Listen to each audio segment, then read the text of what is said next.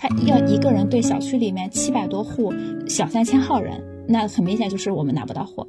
有些人拿尺子去量一量，那个肥肉的厚度有三公分，三百二十四份全部退了。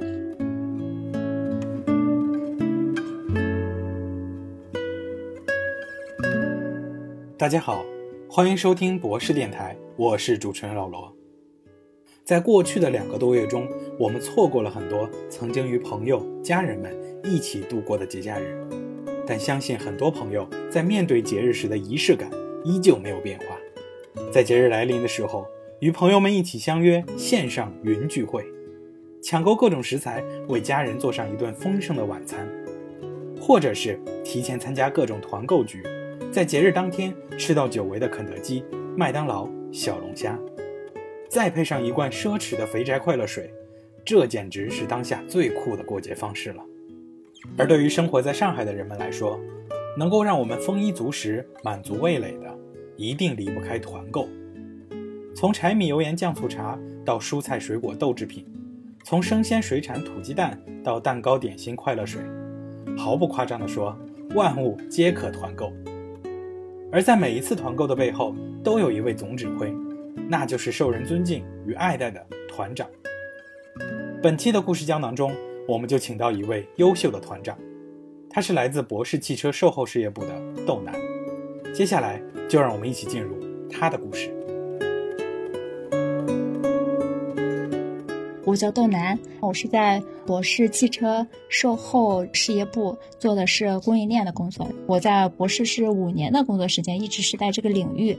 我最开始是做那个出口的，到呃亚太区各个国家啊，后来是到我们呃中国市场。然后刚开始呢是做采购计划，就是跟供应商打交道的。所以在这次疫情里面呢，我跟小区做的很多服务，就是跟供应商做采购有一些相关的点。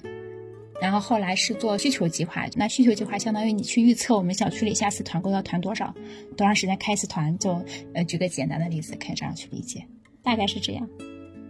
因为我是做计划的嘛，所以在我们呃疫情刚开始有说要出来浦东风控的时候，我们家就去做了很多的采购。我因为我已经预测到说我将来会有买不到货的风险，那这是对于我个人来说。那我前几个呃刚开始的状况，我是完全不缺货的状态。但是当时我们家就比较缺水果，我们小区里呢，它有一家嗯水果店，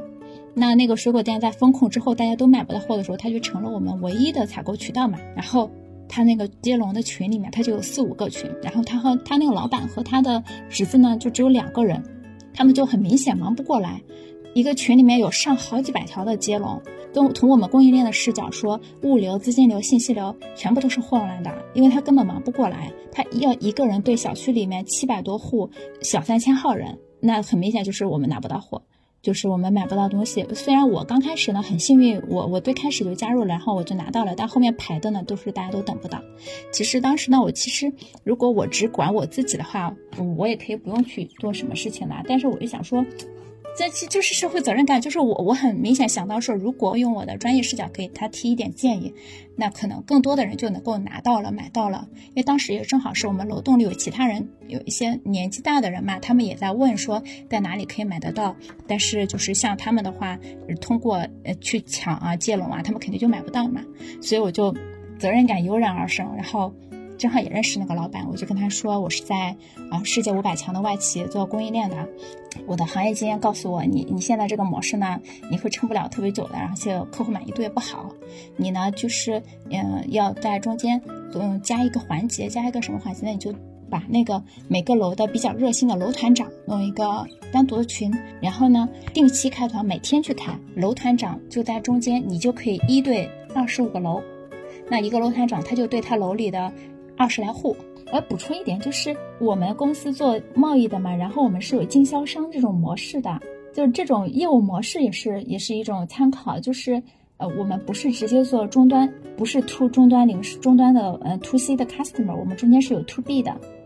所以对那个水果店来说，它就相当于本来从一个 to C 的 business mode 变成了一个 to B，然后 B to C 的 business mode。你之前要一个人去算三百次钱，在在供应链里面，就是物流和实物流，还有资金流，就是你的货和卖出去的东西和你收回的钱要对账嘛？那你之前要对三四百次，你这样的话只要对二十来次就可以了。你每天都可以当天把所有的都清掉。然后对于一个的楼里面来说，它就可以通本来有楼道群嘛，就可以让这个楼里所有人都能看到有什么可以买的，就是照顾到整个小区的所有人。然后他觉得还不错，于是我们就把这个给建立起来了。我们，呃，去召集了有很非常热心的楼摊长，然后去呃每天去开团固定模式。刚开始发生一些大家不太愉快，就抢货啊什么的，但是大家也比较友好，就是相互谦让。连续一个月里面，我们整个小区是没有缺过水果吃的，每天都有固定的，就这么一个故事，不算非常的曲折。平息了水果店的供货风波。因为风控的持续，小区的团购还得继续。接下来的猪肉维权事件，成为了豆楠在做居委团购志愿者的日子里最难忘的一次经历。当时我们呃小区团肉第一次呢，我们是被放了鸽子，因为我们小区的量太大了，他发了好多天他都没有送到。所以当团这次猪肉的时候，其实是我们小区社区组织的第二次团购了。然后呢，量也蛮大的。当我们送到之后呢，就有人反馈说这个肉的质量不行，因为它是一个冷冻肉。当时第一反应我们收到的时候呢，是大家说这个五花肉特别肥，就是那个五花肉它根本就不是五花肉，就是肥肉。有些人拿尺子去量，你知道那个肥肉的厚度有三公分，然后那个瘦肉只有一一点点。然后当天晚上我们就联系供应商说我们这个不行，我们要索赔。然后到第二天就有人说这个肉质量不行，我化开有异味。然后我们就去跟供应商去洽谈，我们这个肉的质量不行，我们要退货。那供应商说等疫情结束了我再来给你退。那疫情结束了，你这个货再退回去，嗯，大家冰箱都很珍贵的。那同时那个等的时间又非常的久，如果有人吃了中间有食物中毒或者有其他的情况，有其他的因素都是非常糟糕的情况。我们是代表整个社区去做的这件事情嘛。就是整个供应商的态度就不好嘛，那我们就去想一些维权的方法。那这个时候其实，嗯，其实出现了一个很难的挑战，就是大家都是志愿者嘛。从前面这个猪肉来之前，我们就做了很多的事情了。嗯，很多人就觉得说，我都已经做到这了呀，他就不能算了吗？我我拿到的是好的呀。就是有这种声音出现，因为毕竟大家都是有些人是志愿者，那不会说把这件事情完全负责到底的那种态度，就觉得我已经做了这么多了，你为什么还要挑剔？其实第一次这个矛盾就出现在内部的嘛，最后那些人他就选择退出了。那这个团当时对应的供应商呢，嗯，不是我去对应的嘛，那但是还是，那我们要为这件事情负责到底。就像我们公司去做八 D 做 PSS，你出你出现问题不能就这么结束了。你要去去做更深入的，就是，嗯，我们八 D 里面有一个叫 immediate solution 嘛，叫做即时方案。那所以当时我们又去做了两件事情，第一个呢是做统计实物的统计，嗯，你你要去跟供应商去做这个交涉，你你你光口头上去是有点不是那么的有可信度嘛，我们就多方取证。然后第二个就是升级。其实，在我们工，这都是我们工作里经常用到的，就是我们工作里面有我这个层次解决不了的，我一定要去向上升级嘛。那我在跟供应商打电话的时候，他第一反应是这么说的：说你就是个志愿者，你根本就什么都谁都不代表，嗯，我完全可以不理你。那我们就找到我们居委的书记，因为我们这个社区团购是代表的是居委去做的嘛。然后居委的，我们跟居委书记去说清楚你前来龙去脉，我们做过的事情。那居委书记带我们出面去跟供应商进行沟通，同时呢，我们拿着我们的取证作为一个他去沟通很强有力的证据。然后在后来就是刚开始他是同意说部分退款，就是有问题的退。当我们走到这一步的时候，其实我们已经胜利了，但是我们就觉得说。如果那没有退的那些人，他是在冰箱里冻着，哪天他他拿开了，其实又不好呢？或者说有其他的没有到位的地方呢？就是，然后最后我们我们就跟书记说，我们是就希望你的协助，我们希望把所有的全部退掉，全部退钱，就是哪怕有些人已经吃到了，我们也把钱退掉，就整个所有人的，我们一共团了是有三百二十四份，全部退了。嗯，我们是在中间呃有拿到所有的实物的证明，我们是找了。就是物业的经理，然后还找了小区里的公证人员，还找了就是在附近菜场有做工作的，就是他是了解这个东西的人去做几方取证的。就我们是有充足的证据去证明这件事情，同时我们还拿出来了有取样的东西，就是完全没有开封的，留着取取样，就有中央就是就是有质检部门质检质检地方。当时刚好是米航那个猪肉事件闹得很沸沸扬的时候，嗯。当时就有一种觉得说，就一定要把这件事情负责到底的这种感觉。就其实有些人他最开始就会觉得说，我已经弄到这了，你干嘛要那么挑剔的时候，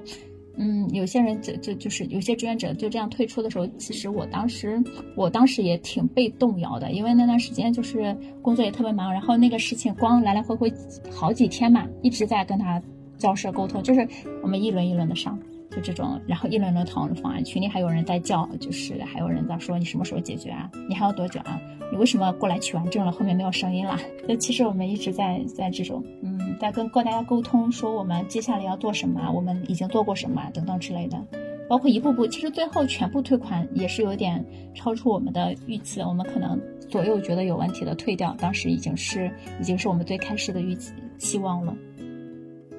随着做居委志愿者的日子逐渐延长，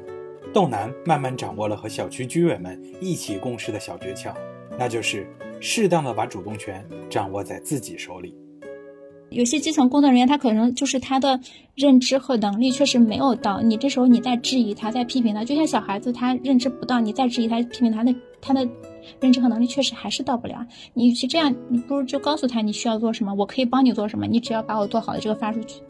就当时看到一个网红公告，然后就觉得，哎，对啊，我们小区可以有一个呀，然后就做了嘛，做了推荐给呃，算是书记的大的呃大的协助的一个人，也是志愿者。然后他当时各种事情太忙了，所以他也没怎么理会。然后到第二天，就小区里有人说，哎，我们隔壁小区他们和就是阳性的人数哪栋楼什么情况都公报了，我们为什么不报？然后他就来找到我说，哎，你那公告快做起来，我要用。就是 information transparency 这件事情，我一直觉得非常重要。其实这个在在我们整个呃疫情期间也是非常非常重要的嘛，各种各样的事情，对吧？其实就是信息这个透明度，有时候不能说完全是它引起来，但是透明度变大一点的话，大家知道东西更多一点的话，大家的包容性就会变得更大。嗯，它能够一定程度上缓冲呃居委和居民之间有些地方的矛盾，或者是大家大家 argue 的点。我每次做公告，我都会去想说我的我我对中的人看的时候会看到什么，他们想看到什么，所以我就不断的往里加东西。每次我加完，我都跟书记说我又加加了一个新的东西，你看一下需不需要？书记都会给我竖一个大拇指。我昨天新加了一个，就是昨天新加了一句说，呃，第一页里面我们会放哪些动是阳性嘛？我说今天是我们。呃，无新增阳的第十天，然后又用那种很大的标的去去放嘛。其实那个之前是我们没有放的，就是那样一句话出来，会让别人感受更更快一点，更更直接一点，更直接一点。你说加不加吧，其实没什么本质区别，但加完之后，你会觉得说你的用户看完之后的感受上会更好一点。包括我们之前，我每天我都会在我们楼栋群，因为这个呃公告会通过楼楼长。我们楼长会拿着这个公告来告诉大家，说明天做不做核酸。当时我觉得还蛮有成就感的，因为那个那个也是我要求加的。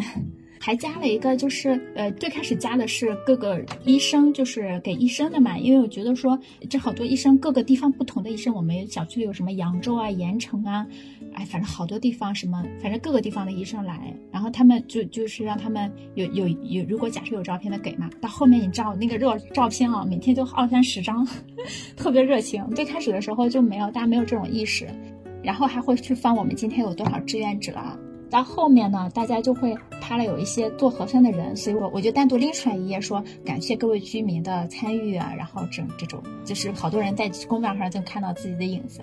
大家就就是主要说，你看我做了核酸，然后还会上公报，这种正向激励的这种感觉，